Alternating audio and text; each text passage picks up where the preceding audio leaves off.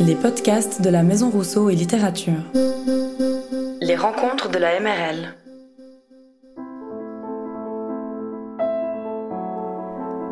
Aujourd'hui, nous recevons la musicologue Jacqueline Weber, le professeur Martin Rueff et le spécialiste de l'histoire de la déclamation, Olivier Bétance. Il nous parle du Pygmalion de Rousseau, une pièce musicale qui ouvre la voie à une nouvelle forme, le mélodrame. Cette rencontre en partenariat avec la Fondation Martin Bodmer et la Société Jean-Jacques Rousseau a été enregistrée en direct à la MRL le 30 août 2022. Bonne écoute à toutes et à tous. Bien, chers amis, merci beaucoup d'être présentes et présents ici. On, s'est un petit peu réparti évidemment le, propos, donc l'idée ça va être que chacune et chacun s'exprime sur cette, sur cette œuvre, sur les, circonstances de sa, de sa création et sur sa postérité. Et euh, à la suite de ces trois euh, mini-exposés, communication, topo, on essaiera de construire un, dialogue, et évidemment un dialogue avec vous, puisque dans la salle, il y a euh, de hautes compétences et donc vous serez sans doute enclines et enclins à, vous adresser à nous. Donc moi, ce que je vais essayer de faire, c'est assez simple, c'est d'inscrire Pygmalion dans plusieurs histoires, d'inscrire le Pygmalion de Rousseau dans plusieurs histoires, puisque cette scène lyrique de 1762 s'inscrit bien sûr dans l'itinéraire philosophique et créatif de, Rousseau lui-même, mais euh, le. Mais je vous en prie. Euh, cette affaire Pygmalion, si vous voulez, hein, euh, s'inscrit dans, plusieurs histoires. Alors en fait, pour être plus précis, hein, il me semble que pour comprendre ce qui se joue avec Pygmalion et Rousseau en 1762, il faut rappeler trois histoires. La première, hein, c'est l'histoire évidemment de, la séquence mythique et poétique de Pygmalion lui-même. Ensuite, euh, c'est l'extraordinaire engouement euh, littéraire, pictural et musical euh, dont Pygmalion fait l'objet dans la première moitié du XVIIIe siècle. Et puis, troisième histoire, hein, c'est l'histoire philosophique de la statuaire. Et donc, je vais d'abord rappeler ces trois histoires, puis montrer comment et pourquoi Rousseau y répond. Alors, la première histoire, hein, c'est donc l'histoire de la, de la séquence euh, je disais, mythico-poétique de Pygmalion. Euh, pourquoi je dis mythico-poétique? Parce qu'en fait, euh, Pygmalion, c'est d'abord un mythe hein, qui est attesté dans l'histoire grecque et de manière très très ancienne. Hein, et c'est ce qu'on appelle un des, mythes de hiérogamie, c'est-à-dire un roi qui épouse en fait une déesse. Mais la version qu'on a, nous, alors ça c'est par exemple une, version mythique dont s'occupe l'anthropologue Fraser, Hein, qui montre que c'est une séquence euh, assez fréquente, hein, qui, vise, si vous voulez, à asseoir mythiquement hein, la figure de la royauté, le roi épousant une déesse. Mais l'histoire que vous connaissez, vous, qu'on connaît nous, ce n'est pas une histoire de hiérogamie, c'est une histoire dans laquelle, grâce à un poète euh, considérable euh, du 1er siècle après Jésus-Christ, enfin un cheval entre le 1er siècle avant Jésus-Christ et le 1er siècle après Jésus-Christ, un 43-17, c'est-à-dire au vide, on n'a pas affaire à un roi qui épouse une déesse, mais à un artiste qui épouse, grâce à une prière adressée à une déesse, l'œuvre qu'il a créée. Et là aussi, si vous voulez, hein, ce n'est pas du tout une histoire euh, euh, originale, hein, singulière, hein, c'est tout simplement ce qu'on appelle, j'ai même, vu qu'il y avait des, espèces d'enquêtes psychiatriques, euh, psychanalytiques sur ce motif masculin. Hein, c'est l'homme qui crée une figure féminine pour pouvoir en profiter. D'accord? Pour pouvoir, même si vous voulez, en abuser d'une certaine manière. Et ça, c'est le Pygmalion d'Ovide. Et le Pygmalion d'Ovide, peut-être parce qu'il rencontre des fantasmes masculins, peut-être aussi parce qu'il dit quelque chose du rapport érotique que femmes et hommes ont avec leur création, a eu une postérité absolument considérable. Alors, il faut quand même en rappeler le texte. Hein. Ce, motif, vous le trouvez au livre 10 des Métamorphoses d'Ovide, plutôt vers la fin. Et ce livre 10, hein, c'est un livre que vous connaissez toutes et tous, parfois sans le savoir, puisque c'est le livre dans lequel vous avez Narcisse, vous avez Orphée, c'est-à-dire hein, des, euh, des, récits, il ne faut pas dire vraiment mythiques, hein, parce qu'Ovide c'est un poète, il travaille avec un matériel mythique, mais c'est un poète, c'est-à-dire qu'il prend les mythes et il en fait, si vous voulez, des récits euh, poétiques. Narcisse, Orphée et euh, Pygmalion ont un trait en commun, c'est que ce sont des vierges, d'accord Des figures de, créateurs ou d'hommes de, hein, seuls. Et c'est très important parce que ce sont des, figures qui sont vouées à Artémis ou à Diane, c'est-à-dire la figure de la chasse, d'accord C'est-à-dire la mort, la solitude. Et tout ce livre 10, si on le reparcourt, a comme euh, comme tension dramatique, si vous voulez, un point très très important, hein, c'est comment ces personnages vont passer de la chasse et de la mort à l'amour. Alors il y en a, ça tourne très mal, c'est le cas de Narcisse, d'accord, hein, qui, meurt en contemplant une image de lui-même. Orphée, ça tourne plus ou moins bien, plus ou moins mal, enfin bien au début, puisqu'il arrive à rappeler Eurydice, et puis mal à la fin, puisque peut-être délibérément il se retourne vers elle, mais enfin c'est une autre histoire. Et euh, Pygmalion, c'est donc, hein, il faut rappeler, euh, c'est très important de rappeler le, début de, la séquence mythique. Hein. Euh, Pygmalion hein, était dégoûté, nous dit le, texte latin, des vices sans fin que la nature avait donnés aux femmes, et il vivait célibataire avec le dessein de ne jamais se marier. D'accord? Et donc c'est le mythe du créateur solitaire dont la passion première est l'œuvre d'art. D'accord? Et ce point, évidemment, va retenir Rousseau. Et ce créateur va euh, créer, va, faire une œuvre d'art dont il va tomber amoureux. D'accord? Mais il faut bien se rappeler, sinon on ne comprend rien à cette affaire, que la, pulsion, disons, la, tendance de Pygmalion, c'est la solitude créatrice. il crée une œuvre hein, un jour, avec euh, son art heureux et, merveilleux, pardon, hein, il se mit à sculpter à partir de l'ivoire le plus blanc comme la neige, et il donna à cette sculpture la forme d'une femme tellement belle que aucune femme, quoi féminin nasci, nous la poteste, qu'aucune femme ne pouvait naître aussi belle. Donc problématique de Pygmalion, la tension de Pygmalion, c'est de créer une œuvre plus belle que celle que les femmes pourraient créer en donnant naissance à un corps, féminin. Et voilà ce que dit le, texte, hein, et ça, être très très important. L'aspect était, celui d'une jeune fille vraie. On eût dit qu'elle était vraie, facies, tant l'art était grand qu'il ne se voyait pas. Ça, ce point est vraiment. Ars adeo la tête, arte soi. Le comble de l'art, c'est de s'effacer. D'accord? Et la suite de la séquence, vous la connaissez, il chérit tellement cette statue hein, qu'il commence à la, à la choyer, il la couvre d'habits, de bijoux, il lui met euh, euh, des bols de fruits euh, à ses pieds pour qu'elle prenne son petit déjeuner, etc. Et puis il désespère de la voir aussi belle.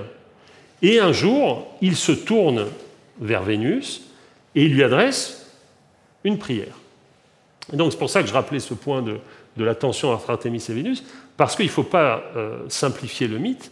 Ce n'est pas simplement l'art de Pygmalion qui va faire que la statue va se transformer, c'est la prière à Vénus. C'est-à-dire que dans ce livre 10, c'est Vénus qui triomphe hein, des solitaires plus ou moins guerriers que sont Orphée, euh, Narcisse et Pygmalion. La fin, vous la connaissez bien, c'est qu'à force d'adresser cette prière, cette statue se met à vivre, à respirer, et enfin, Pygmalion peut s'unir à elle, hein, et cette, cette, fin heureuse hein, tranche dans le, dans le, récit euh, du livre 10.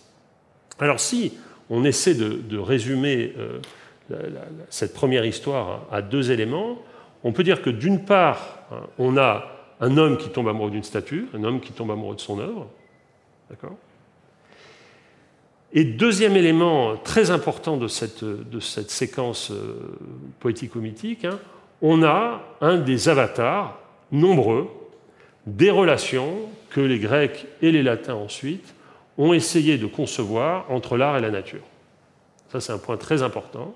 C'est-à-dire que, en fait, ce mythe, qu'on peut traiter comme un mythe érotique, c'est ce que j'ai fait au début, c'est ce qu'on appelle le, mythe des. Enfin, le mythe, c'est plutôt la structure hein, de ce qu'on appelle l'agalmatophilie, c'est-à-dire le fait d'être amoureux d'objets. Hein. Alors, apparemment, il y, a des, il, y a il y, a gens qui satisfont encore aujourd'hui leur pulsion sexuelle avec des, robots ou des, foupées en latex, etc. Donc il y, a, ça, si vous voulez, il y a cette dimension-là, bien sûr, il ne faut pas la nier.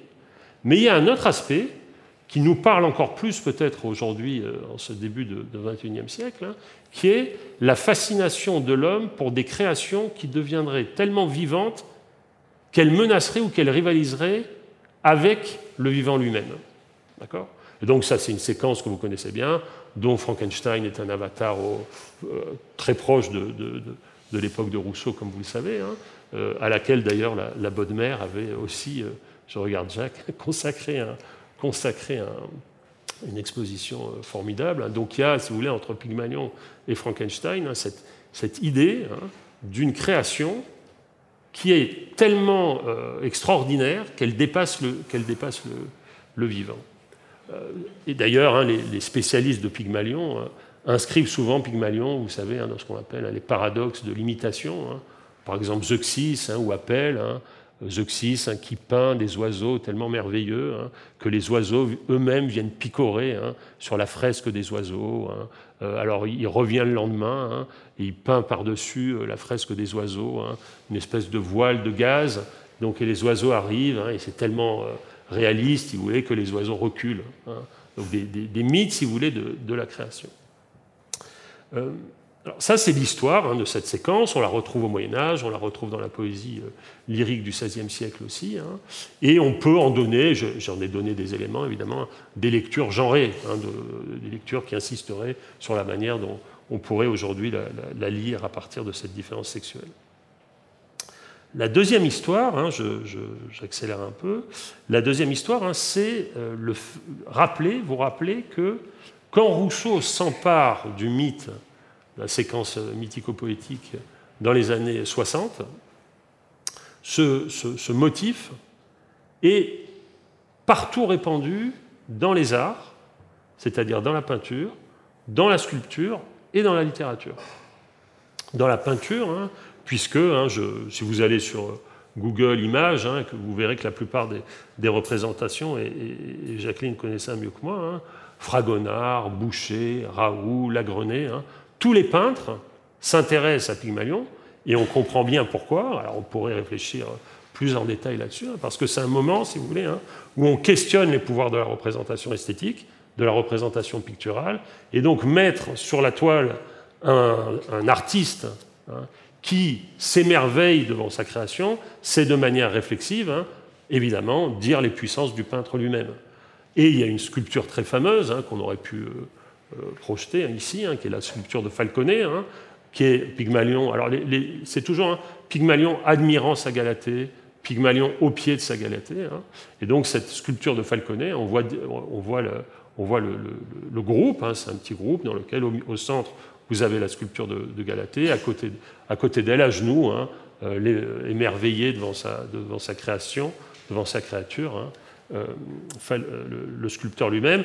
Et c'est un, point d'histoire de l'art très important, puisque Diderot hein, y a consacré un long commentaire. Donc, si vous voulez, Pygmalion dans les années 60, tout le monde connaît.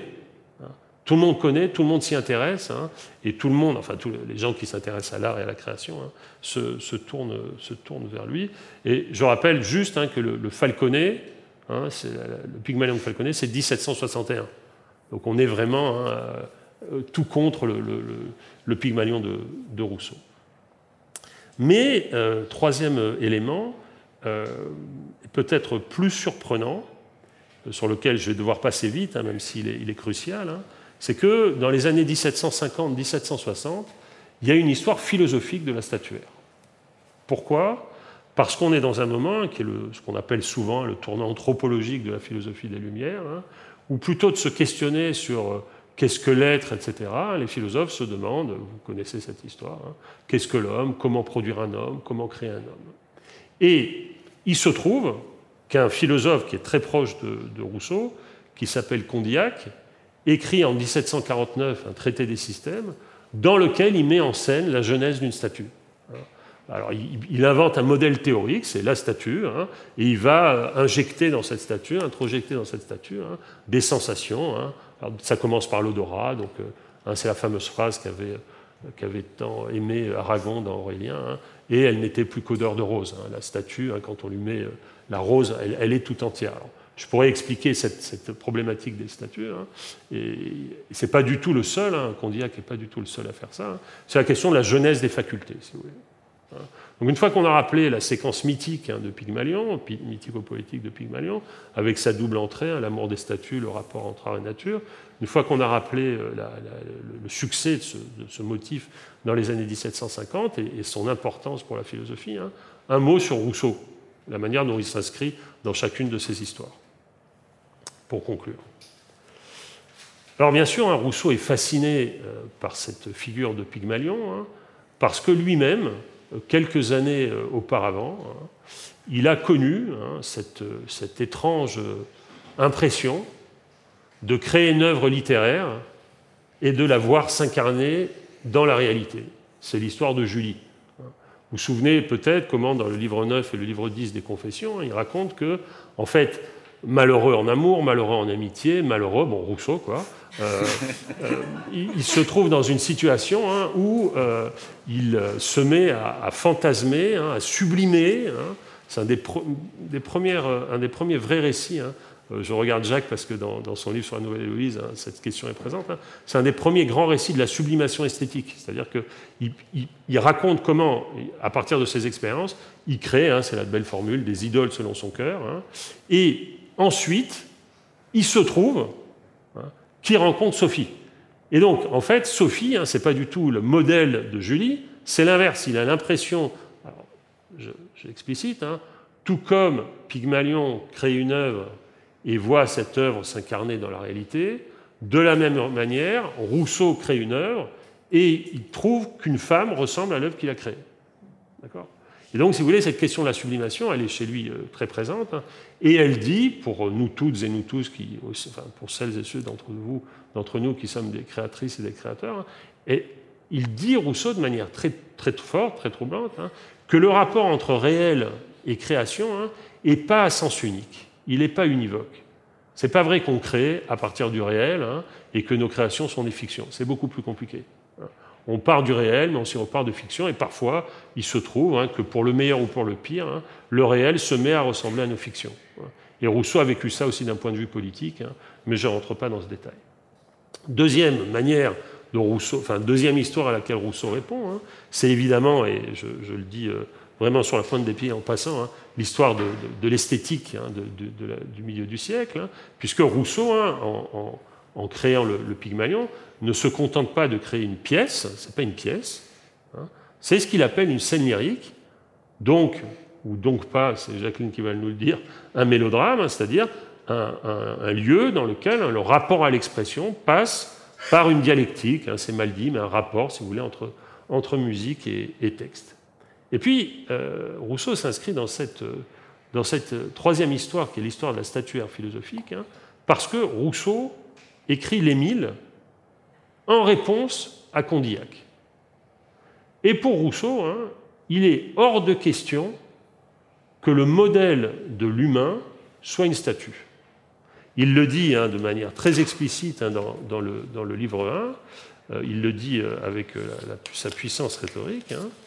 Supposons qu'un enfant eût à sa naissance la stature et la force d'un homme fait, qu'il sortit, pour ainsi dire, tout armé du sein de sa mère, comme Pallas sorti du cerveau de Jupiter, cet homme enfant serait un parfait imbécile, un automate, une statue immobile, insensible, il ne verrait rien, il n'entendrait rien, il ne connaîtrait rien.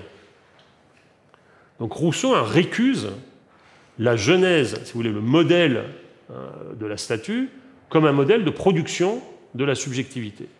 Et donc, ce, tout petit texte, hein, le, Pygmalion euh, scène lyrique, hein, se trouve hein, pris dans des, histoires, une espèce de palimpseste. la, version euh, culinaire du palimpseste, hein, c'est le tiramisu. Hein. il se trouve dans une espèce de, lasagne ou de moussaka, si vous voulez, une référence, hein, où les couches comme ça se, superposent. Et du coup, quand à la fin du Pygmalion, vous avez ce dialogue, une espèce de, de de sticomiti, moi c'est encore moi, moi, etc. En fait, évidemment, c'est léger, c'est galant, etc. Mais c'est aussi une genèse de la subjectivité sur le modèle de la statue. Qui peut dire moi quand Comment ça se fait, par exemple, qu'on a l'impression de se sentir plus moi avec un autre que seul hein? Ces questions mises en scène légèrement dans le, drame de Pygmalion, dans, la scène lyrique, pardon, c'est un drame de Pygmalion, hein, touchent à des, questions, à des questions fondamentales. Alors, ce, Pygmalion, hein, il, a, retenu l'attention pour les que je viens de dire, mais aussi et surtout parce qu'en effet, c'est une espèce d'invention générique. Euh, bon, en tout cas une, étape importante dans l'histoire du rapport entre musique et, théâtre au XVIIIe siècle. Hein. Et euh, je vais laisser euh, Jacqueline, qui en est la spécialiste, hein, vous en raconter davantage. J'attire juste votre attention hein, sur le succès du Pygmalion des Lumières que j'évoquais. On a même écrit, c'était le, regretté Henri Coulet, un formidable 18e avait écrit un petit livre qui s'appelait Pygmalion des Lumières, dans lequel vous aviez, avec Rousseau, Oudard de la Motte, Bourreau des Landes, Saint-Lambert, euh, Julien Didet-Boulmier, que des auteurs que vous lisez tous les jours, hein, Baculard d'Arnaud et Rétif de la Bretonne. Voilà, donc tout ça pour vous dire que euh, ce petit, euh, oui, cette espèce d'amusement, hein, comme ça, un texte léger, hein, s'inscrit dans des, des, histoires qui sont graves comme la vie et la mort. Jacqueline. merci beaucoup et tout d'abord merci euh, encore euh, à la Maison Rousseau d'avoir euh, organisé cet événement et de me permettre d'y participer. Je suis très, très heureuse de pouvoir être de retour à Genève. Je ne le suis pas assez souvent malheureusement et surtout si c'est pour parler de Rousseau. Donc je vais enchaîner sur ce que Martin a, a proposé dans sa généreuse introduction. Euh, nous sommes en 1762, euh, l'hiver 1762-1763. C'est l'époque durant laquelle Rousseau envisage, j'insiste sur le terme envisage, ce qu'il appelle déjà à l'époque la scène lyrique de Pygmalion. Durant cet hiver, il écrit un livret. Il s'agit en fait d'un monologue théâtral, le monologue du statuaire Pygmalion, qui est en proie à un doute affreux. Il a l'impression que son art est mort il est seul dans son atelier, il contemple diverses statues plus ou moins ébauchées, et euh, une de ces statues est recouverte d'un voile, et c'est la statue de, Galatée. Et tout le monologue, c'est un moment d'attente, de, contemplation retardée, pourrait-on dire, durant lequel il, euh, Pygmalion, qui sent que son art la fuit, euh, a d'abord peur de, dévoiler sa statue, car il sent que c'est le, sommet de son art, et euh, dans la deuxième partie de, ce monologue, qui n'est pas très long, hein, c'est à peu près 35 minutes, guère plus, il dévoile la statue. Euh, et euh, dans le feu de son invocation au Dieu, la statue finit par s'animer et descendre de son piédestal. Et il y a ce, ce dialogue qui avait été déjà beaucoup commenté au XVIIIe siècle. La statue descend de son piédestal, elle touche une statue et ensuite elle se touche et elle dit ⁇ C'est moi ⁇ elle touche une autre statue, elle se retouche, ce n'est plus moi. Donc c'est vraiment presque une, mise en, en, scène de, de l'histoire de, Condillac, de, mhm. la statue qui se passe ici. Et euh, on a juste ce dialogue entre Pygmalion euh, et la statue. Euh, charmant objet qui ravissait tous mes sens, vous ne je ne vivrai plus que par toi. Et c'est sur ces mots que se termine euh, la scène lyrique de, Pygmalion. Alors, comme j'ai dit, il l'envisage en 1762 parce que ce qui est réalisé durant l'hiver 1762-63, c'est le texte. À cette époque, et ça on le sait par notamment une lettre d'une amie de Rousseau à un autre ami de Rousseau, Julie von Bondelli, j'ai oublié le nom, euh, Kirnberger, je crois, c'est le, destinataire. Julie von Bondelli assiste un soir à une lecture faite par Rousseau lui-même, durant laquelle il lit son monologue, et apparemment, échauffé par sa lecture, il signale les endroits pendant lesquels, de temps à autre, une brève ritournelle musicale doit venir illustrer la passion ou un certain geste euh, de, de l'acteur. Mais à l'époque, il, envisage simplement d'avoir une musique, mais il n'écrit pas cette musique, et en fait, il ne l'écrira jamais.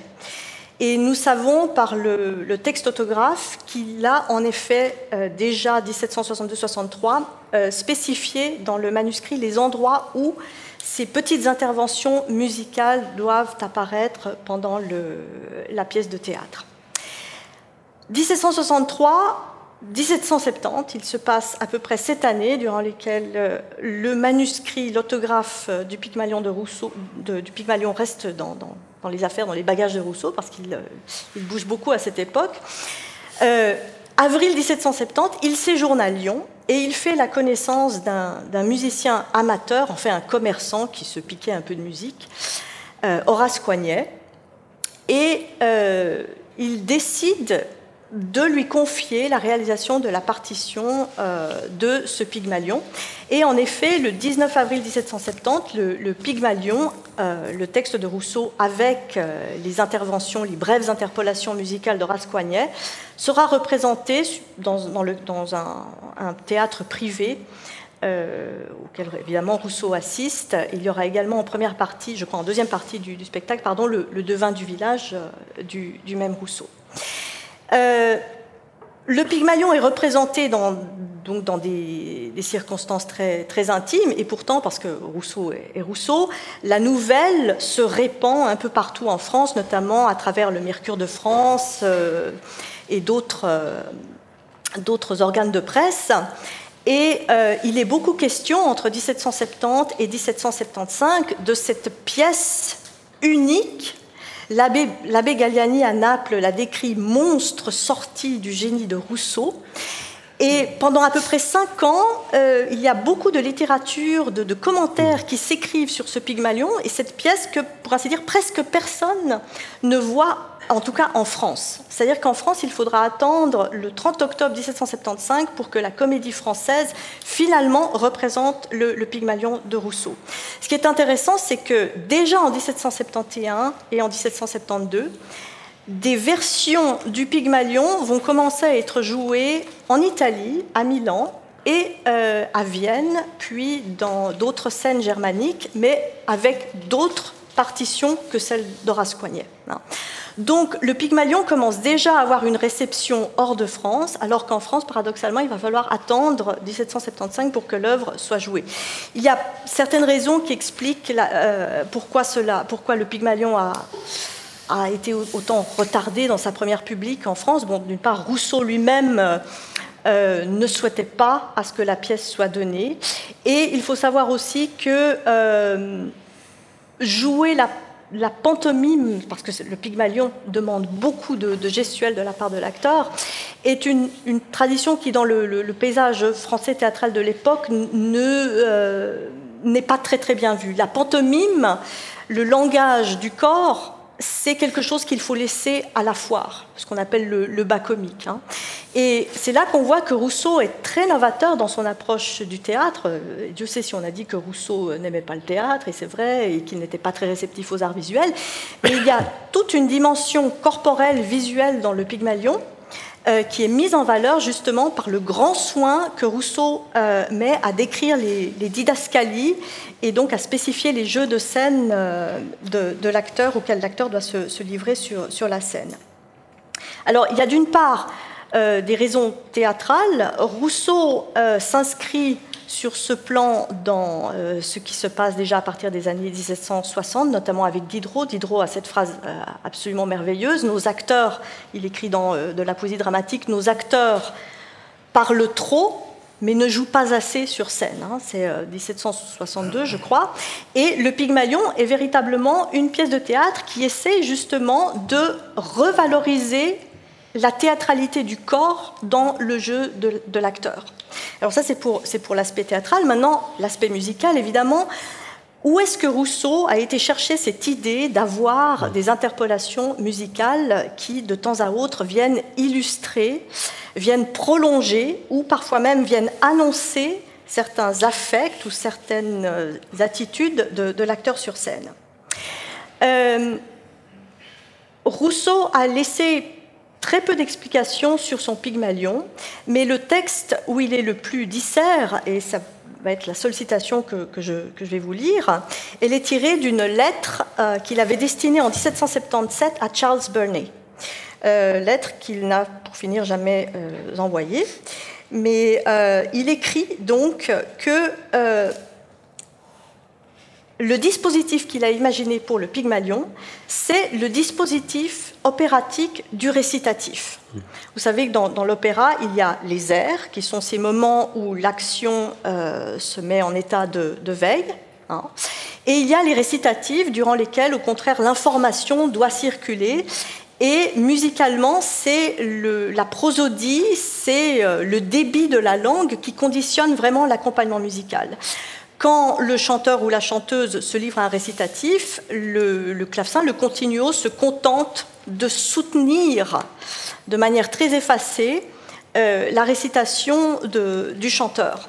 Une fois que le chanteur a terminé sa, tirade, il peut y avoir, et c'est ce qu'on appelle le récitatif accompagné, si le propos mérite d'être souligné, il peut y avoir euh, un moment, euh, une série d'arpèges au clavecin, ou alors dans le cas d'un récitatif accompagné, les, cordes notamment, ou parfois d'autres instruments, peuvent musicalement illustrer ce que le chanteur ou la chanteuse a dit.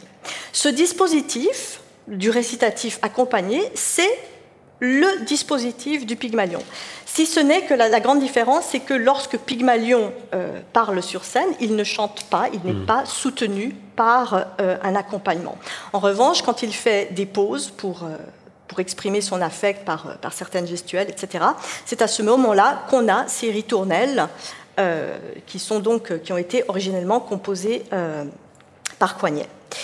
Et donc, il explique euh, cela à, Charles Burnell, le, musicographe anglais, dans cette lettre que malheureusement il n'a jamais envoyée. Il, écrit euh, Il y a des moments où le récitatif, moins récitant et plus passionné, peut prendre un caractère plus touchant. C'est le, euh, le, simple récitatif accompagné, ce que les, Italiens appellent le récitatif accompagné, qui de temps à autre illustre ce que le chanteur a dit ou vient de dire.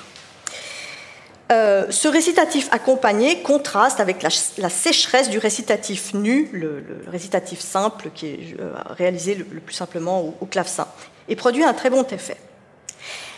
Il y a néanmoins d'autres circonstances lorsqu'il s'agit d'augmenter le, drame, le pathos sur scène. Et Dieu sait si Pygmalion est un moment euh, de grande intensité pathétique. Hein. Il s'agit d'un homme qui, pendant une demi-heure, contemple une statue en espérant qu'elle s'anime. Enfin, écrit-il, quand la violence de la passion fait entrecouper la parole par des propos commencés et interrompus. Hein. Dans ces moments-là, le silence de l'acteur dit alors plus que ses paroles. Et bien sûr, quand Rousseau écrit le silence de ses paroles, il faut aussi imaginer que ce silence est accompagné par euh, une attitude gestuelle spécifique. Et ces réticences bien placées, bien ménagées, remplies d'un côté par la voix de l'orchestre, des ritournelles, et de l'autre par le jeu muet d'un acteur qui sent et ce qu'il dit et ce qu'il ne peut dire. Hmm. Ces réticences, dis-je, font un effet supérieur à celui même de la déclamation.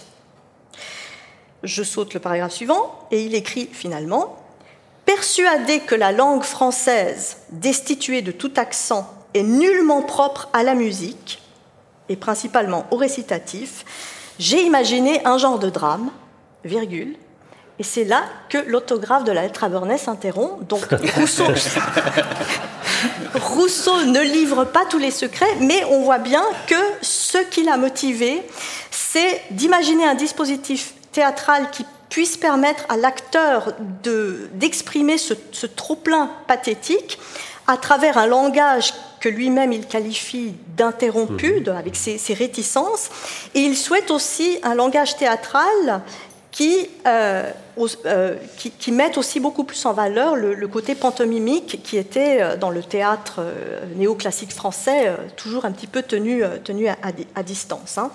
Et puis bien sûr, lorsqu'il écrit Persuadé que la langue française destituée de, de tout accent est nullement propre à la musique, on touche ici à ce qui est au cheval de bataille de, Rousseau, musicographe sa conviction intime que la langue française, pour être une langue consonantique, froide, une langue du Nord, n'a pas la vocalité des langues du Sud. Hein. Pour Rousseau, l'italien est la langue la plus idéale à être mise en musique et par conséquent, il imagine une, une sorte de, de pis-aller avec ce mhm. Pygmalion dans la mesure où, au lieu de, faire chanter le, texte, eh bien faisons-le réciter, mais faisons-le réciter de telle manière que l'acteur de temps à autre ait la possibilité de laisser échapper ce, que Diderot appelle aussi le cri de la passion, mhm. ces, espèces d'interjections inarticulées.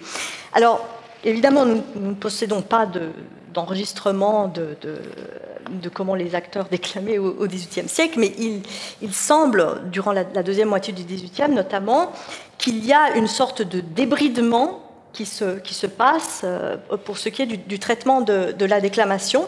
Et il y a, euh, euh, je crois que cela aussi explique la raison pour laquelle le Pygmalion de Rousseau a connu un tel engouement dans les pays germaniques au niveau théâtral et musical. Hein. Euh, comme je l'ai dit, le Pygmalion est joué pour la toute première fois euh, dans un cadre privé en 1770. Et euh, à Paris, il faut attendre 1775. Mais entre-temps, l'œuvre se répand en Italie et dans certaines villes allemandes. Alors, pourquoi le, Pygmalion rencontre aussi rapidement un tel engouement dans les, pays germaniques? Il faut savoir qu'à l'époque, le théâtre allemand souffre d'un espace de, complexe d'infériorité par rapport au théâtre français. Les Allemands essayent, durant la première moitié du XVIIIe siècle, de se créer une, tradition théâtrale propre, de se, créer également une, manière de déclamer théâtralement qui leur est propre. Et euh, ils leur théâtre, d'une manière générale, on peut dire, singe quelque, peu, mimique le, théâtre français. Et c'est la raison pour laquelle, dans les années 1740, la, redécouverte par les Allemands du, théâtre de Shakespeare a un tel, effet, parce que c'est un effet libérateur pour eux. Ils se rendent compte qu'ils peuvent imaginer un théâtre où euh, la prosodie n'a plus à être euh, régie par euh, la versification, l'alexandrin, etc., qui sont un peu les, grands lieux communs de la tragédie néoclassique. Et lorsque arrive le, Pygmalion pour la toute première fois euh, dans les pays germaniques, donc 1772 euh, à Vienne, euh, il est joué d'abord dans des, dans des, traductions allemandes et, comme je l'ai dit, avec d'autres musiques le Pygmalion devient très rapidement une pièce de prédilection, notamment de, l'homme de théâtre suisse et banquier Abel Zeiler, qui était le directeur d'une troupe très très en vue. Abel Zeiler avait des connexions notamment avec le théâtre de, Hambourg, où, où, travaillait comme dramaturge Gottolf Ephraim Lessing, qui est un peu le, grand euh, rénovateur du, théâtre durant la deuxième moitié du XVIIIe siècle. Ce sont des gens de théâtre qui essayent justement de trouver de nouvelles directions euh, il y a un mot qui revient très souvent dans les textes de, l'époque en allemand, c'est das Natürliche. Il faut, il faut retrouver un naturel. Et donc, quand les Allemands voient euh, le Pygmalion, quand ils voient cet acteur qui est littéralement livré à la passion et qui, de temps à autre, a la possibilité de jouer de, tout son corps euh, sur les ritournelles, les Allemands se disent eh bien, voilà quelque chose, un modèle de théâtre qui ne correspond pas euh, à ce modèle français néoclassique. Et donc, les Allemands vont, vont s'engouffrer littéralement dans dans le, modèle mélodramatique du, Pygmalion de Rousseau, et cela explique qu'il y ait eu une telle floraison de mélodrames durant le dernier tiers euh, du XVIIIe siècle dans les pays germaniques, et une vogue qui va durer à peu près jusque dans les années 1810. Alors je vais peut-être... Est-ce que j'ai le temps de dire deux, trois petites choses sur Benda hein? Euh, Georg Benda est le, musicien, le Kapellmeister de la cour euh, à Gotha, et à Gotha, en 1774, euh, la troupe d'Abel Zeiler est engagée pour donner quelques représentations. Et c'est dans le cadre du séjour d'Abel Zeiler et de sa troupe que Benda décide de mettre en musique sur un livret allemand, traduit en allemand, euh, du Pygmalion de Rousseau, une partition pour euh, ce Pygmalion. Et c'est donc cette partition que l'on entendra demain et, après-demain, si ce n'est que le texte est le texte original de Rousseau. Euh, il faut savoir que lorsque Benda compose le Pygmalion de Rousseau, c'est en 1778, il est créé en 1779 à la cour à Gotha, il a déjà composé quatre mélodrames précédemment. Et le premier est Ariane Anaxos, qui est composé en 1772 et il est suivi la même année par euh, un autre mélodrame, Médéa, euh, qui deviennent très rapidement des, chevaux de bataille du, répertoire mélodramatique de la fin du XVIIIe siècle. Et c'est sur les modèles d'Ariane Anaxos et Médéa que l'on voit toute une profusion de, scènes théâtrales, de monologues le plus souvent, euh, où un acteur ou une actrice est euh, livré à la passion, hein, la passion la plus, la plus pathétique, la plus destructrice, et on imagine le, cas de Médée, par exemple, qui, qui, tue ses enfants. Et donc, ces, pièces de théâtre suivent le plus souvent le modèle du, Pygmalion de Rousseau. Il s'agit de monologues avec un accompagnement musical qui, évidemment, est beaucoup plus étoffé que la partition euh, originale de, de Coignet. Cela dit, cette idée d'alternance entre déclamation et ritournelle de récitatif reste prévalente, y compris dans les mélodrames euh, de Benda. Il y a de très très rares moments dans Ariane Anaxos ou dans Médéa ou dans un autre euh, très beau mélodrame, la Sophonis B de Neffe, qui était le, le, professeur de, Beethoven. il y a certains moments où euh, le compositeur décide de superposer la musique à la déclamation. Mais cela se fait uniquement dans les cas euh, dans, le cas de, climax pathétique. Mmh. Hein. L'alternance, c'est toujours déclamation, attitude gestuelle et ritournelle musicale qui vient euh, renforcer, illustrer, voire annoncer euh, le segment suivant de, du, monologue. Euh, puisque j'entre justement sur ces considérations de déclamation, je vais peut-être du coup laisser la parole à Olivier. Merci beaucoup. C'est donc à moi qu'un comble redoutable privilège d'animer ce, mélodrame, ou ce qui n'était pas encore un mélodrame au moment où Rousseau l'a composé, puisque Rousseau, je crois, n'a jamais employé le terme de mélodrame, il a parlé de monodrame. Hein. Euh, et c'est vrai qu'après ce que j'ai entendu, je suis encore plus intimidé euh, qu'à l'arrivée, qu'au moment où je suis arrivé. Euh, je vais peut-être commencer par quelque chose de tout bête, la préparation, préparation physique et mentale que, réclame cette entreprise. Et dans le fond, je me suis aperçu en arrivant euh, dans la rue ici que j'avais appliqué à peu près à la lettre, même tout à fait à la lettre, la devise de cette maison, MLR, marcher, rêver, ou même RLM, marcher, rêver, lire. Donc, sans le vouloir, je me suis mis au début du mois de juillet à parcourir en solitaire, bien sûr, euh, les sentiers du Jura. Et euh, quand j'ai consulté mon podomètre euh, l'autre jour, j'ai constaté que j'avais parcouru à peu près 400 km sur, les, sur les sentiers du Jura entre juillet et août pour me pénétrer de ce texte, travailler ma mémoire, essayer d'en percer quelques, quelques implications et puis arriver à, concevoir la manière de le rendre, parce que ah, pour le rendre, il fallait d'abord se l'approprier euh, au public, vu que je n'ai pas de modèle. Hein. on ne sait pas aujourd'hui comment un, monodrame de, cette, de, cette, euh, de, ce type pouvait être joué euh, au XVIIIe siècle.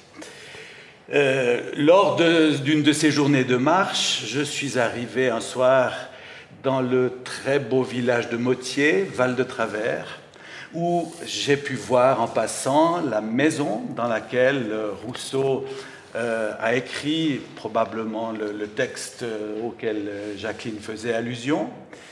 Je suis dans la foulée monté à la cascade, juste au-dessus, la cascade de Jean-Jacques Rousseau, qui était malheureusement totalement à sec ce en quoi j'ai vu peut-être une métaphore de la panne d'inspiration de, la panne d'inspiration de, Pygmalion.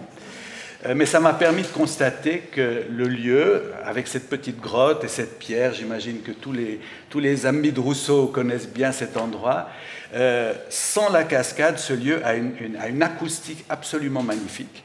Et j'ai pu répéter mon, mon monologue euh, devant la pierre, la pierre Jean-Jacques Rousseau. Voilà, ça c'est pour la minute, on va dire, pré-romantique. Hein.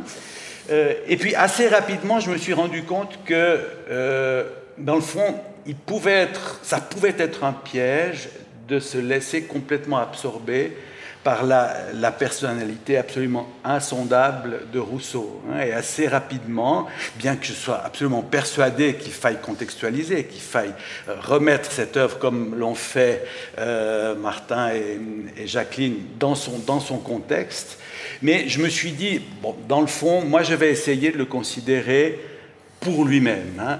L'idée que j'ai eue, c'est de me dire, dans le fond, ce texte doit pouvoir exister en lui-même et il n'a pas besoin, pour être intéressant, d'avoir été écrit par Rousseau. Il n'a pas besoin, pour être intéressant, d'avoir été le premier euh, mélodrame. Donc je me, suis, je me le suis approprié un peu comme n'importe quel discours que je suis appelé à, dire en public vu que c'est un peu mon domaine de recherche, je me suis un petit peu réfugié dans ma, petite maison euh, et, je, me suis dit pas de traitement de faveur pour euh, le Pygmalion euh, de Jean-Jacques Rousseau. alors ma première surprise, parce que j'avais évidemment lu les, articles de, Jacqueline et, les chapitres qu'elle y consacre dans son livre, ma première surprise a été, a été de constater que dans le fond, ce discours de, Jean-Jacques Rousseau, si on le regarde du point de vue du logos, hein, c'est-à-dire de l'enchaînement logique des idées, il est parfaitement cohérent et linéaire. Hein. Je m'attendais à quelque chose de très entrecoupé, de très, haché, vu tous ces points de, ces, points de suspension et, vu toutes ces réticences hein, euh, dont parle Rousseau. Mais dans le fond, le discours lui-même, j'ai pu le lire d'une traite sans avoir l'impression à aucun moment d'une rupture logique, ce qui m'a beaucoup facilité euh, la mémorisation. Hein. J'étais assez, euh, au départ, réticent euh, à, m'y lancer. Je, je, trouve de manière générale qu'il est beaucoup plus facile d'apprendre, de mémoriser des vers que de la prose. Et là, je me suis trouvé avec un texte en prose qui, dans le fond, file de manière extrêmement logique et dont les points de, suspension ne sont que des interruptions, on va dire, superficielles du, fil logique. Je pense que les réticences, la, musique, on peut, la, considérer effectivement comme des points de suspension sonores, hein, alors que les points de suspension tout court sont par définition euh, muets. Mais c'est vrai qu'on se retrouve, hein, quand on commence à envisager les rapports entre le récitant et, l'orchestre, on, se retrouve non pas dans un dialogue, parce qu'il n'y a pas de réponse véritable de, l'orchestre, mais on se trouve dans la, situation où, dans le fond, d'un côté, il faut laisser la place à l'orchestre comme s'il était un interlocuteur, mais sans pouvoir, sans pouvoir adopter l'attitude d'écoute euh, qu'un comédien, par exemple, euh, doit adopter quand son, quand son partenaire parle. Donc le, Pygmalion, écoutant la musique, doit rester euh, au, centre du, au centre du tableau. Et ça, c'est vraiment un exercice assez, assez nouveau hein, que j'ai dû essayer de, essayer de faire. Alors, bien sûr, si le logos paraît assez continu, par contre, le pathos, euh, là, on en a pour son argent. Hein. Donc, c'est une, c'est une véritable, c'est des véritables montagnes russes, hein, du, point de vue du pathos, ce, monologue. Alors, c'est très intéressant, mais en même temps, euh, on se dit, mais est-ce que ça n'est pas un peu brouillon hein? Est-ce que, Comment traiter ça hein? Parce que d'une réplique à l'autre, il peut y avoir le, voilà, le soleil, la pluie, l'orage, la grêle et de nouveau le soleil. Et, donc c'est très difficile de donner une, cohérence à, ça. Euh, quand, je regarde un texte pour la première fois, que je le survole pour une première fois, je suis très attentif aux variations. Avant même d'entrer vraiment dans le, sens du texte, je suis très attentif euh, aux variations d'intensité oratoire hein, qu'il y a dans, ce texte. Et là, il y a vraiment euh, un moment qui m'a paru faire exploser le compteur hein, de, l'intensité oratoire, c'est la prière à, Vénus, hein, l'invocation euh, à Vénus, qui est, on peut le dire, au-delà du pathos, hein, puisqu'on a l'impression que Pygmalion vit une véritable expérience mystique à, ce, moment. Euh, et c'est dans le fond ce qui m'a décidé de, me lancer dans, dans cette entreprise, parce qu'au début, je me disais, bon, Rousseau, c'est peut-être un peu moderne pour moi. Hein. Comme j'ai l'habitude de dire des textes plutôt qui regardent plutôt du côté du XVIe siècle, voire du Moyen Âge, je me disais est-ce que j'ai quelque chose à apporter à, un texte aussi récent hein? C'était ça mon, appréhension. Euh, et ce, cette invocation, parce que j'y retrouvais des choses du passé, m'a décidé euh, à, me lancer dans, dans l'aventure. Euh, alors cette grande, invocation, hein, euh, voilà, elle, est, extrêmement euh, grandiloquente.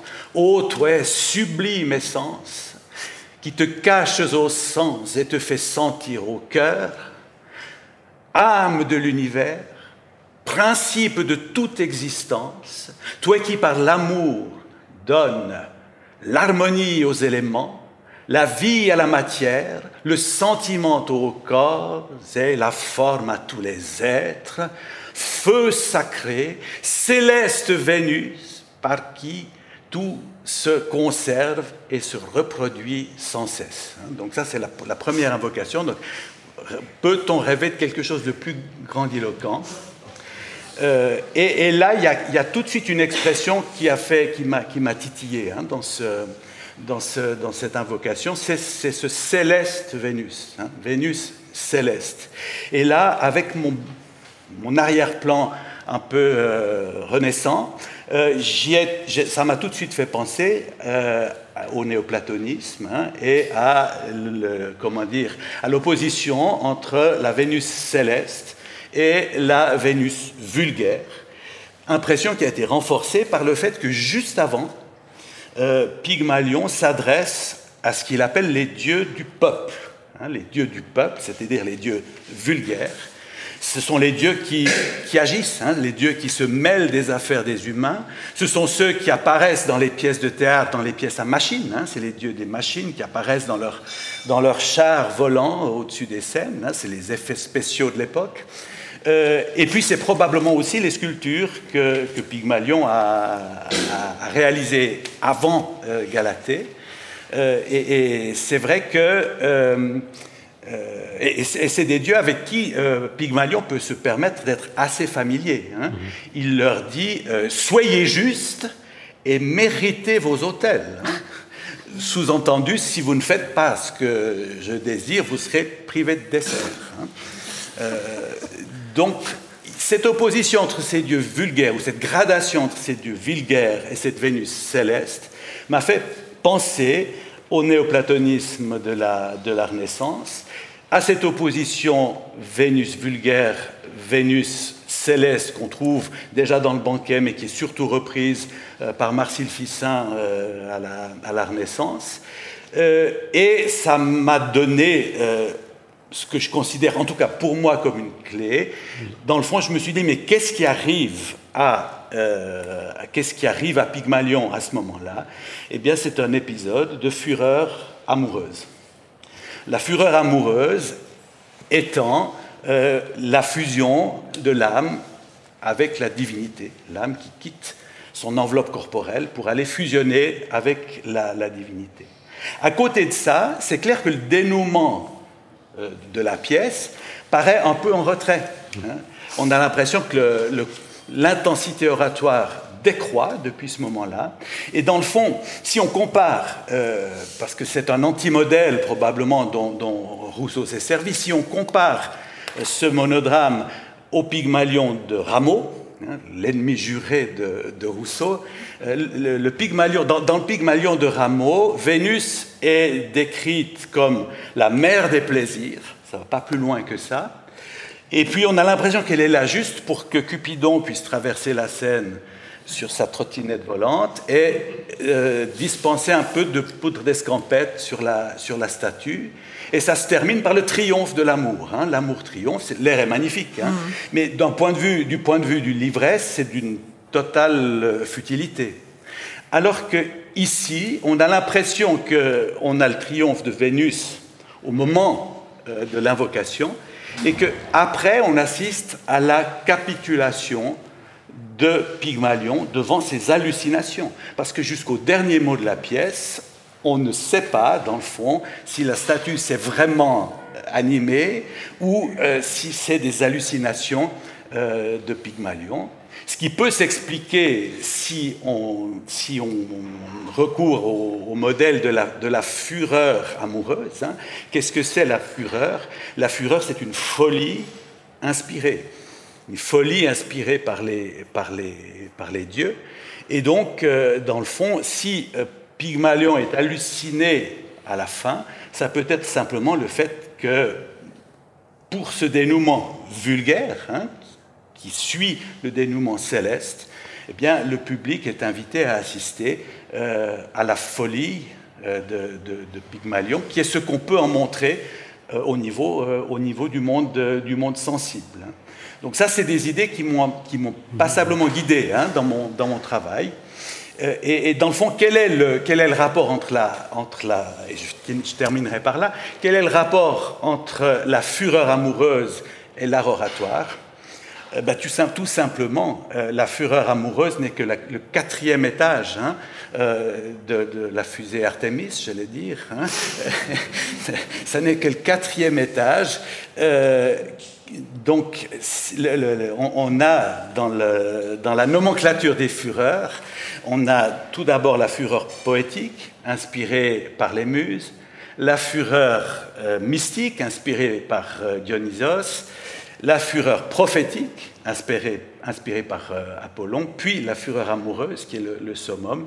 Et dans le fond, la fureur poétique, c'est le moteur de l'art oratoire. Hein. Quand, on lit, quand on lit du Ronsard et qu'on doit dire du Ronsard, on est obligé d'éprouver cette, fureur euh, poétique. Donc c'est quelque chose qui m'est assez familier. Et, donc en partant de cette fureur poétique et en montant en intensité, je pense qu'on arrive à imaginer ce que pouvait être la, fureur amoureuse d'un Pygmalion. Et puis ça donne aussi une clé à l'état euh, initial de Pygmalion, euh, parce que dans le fond, on a, on a une triade. Hein. Euh, on a l'amour, on a la fureur, et puis à l'opposé, on a la mélancolie. Et je pense qu'on peut tout à fait se représenter l'état de panne de, Pygmalion au début du monologue comme un état de, de mélancolie. Donc cette triade, je dirais amour, fureur, mélancolie, me paraît extrêmement utile pour arriver à faire quelque chose de ce, monologue. Voilà un peu ce que je, je voulais vous dire. J'espère que ça vous fera envie de venir euh, assister au concert.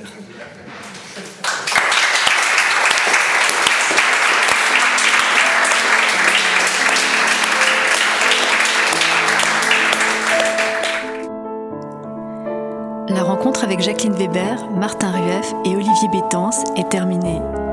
Rendez-vous sur notre site pour suivre notre actualité. À bientôt pour de prochaines écoutes.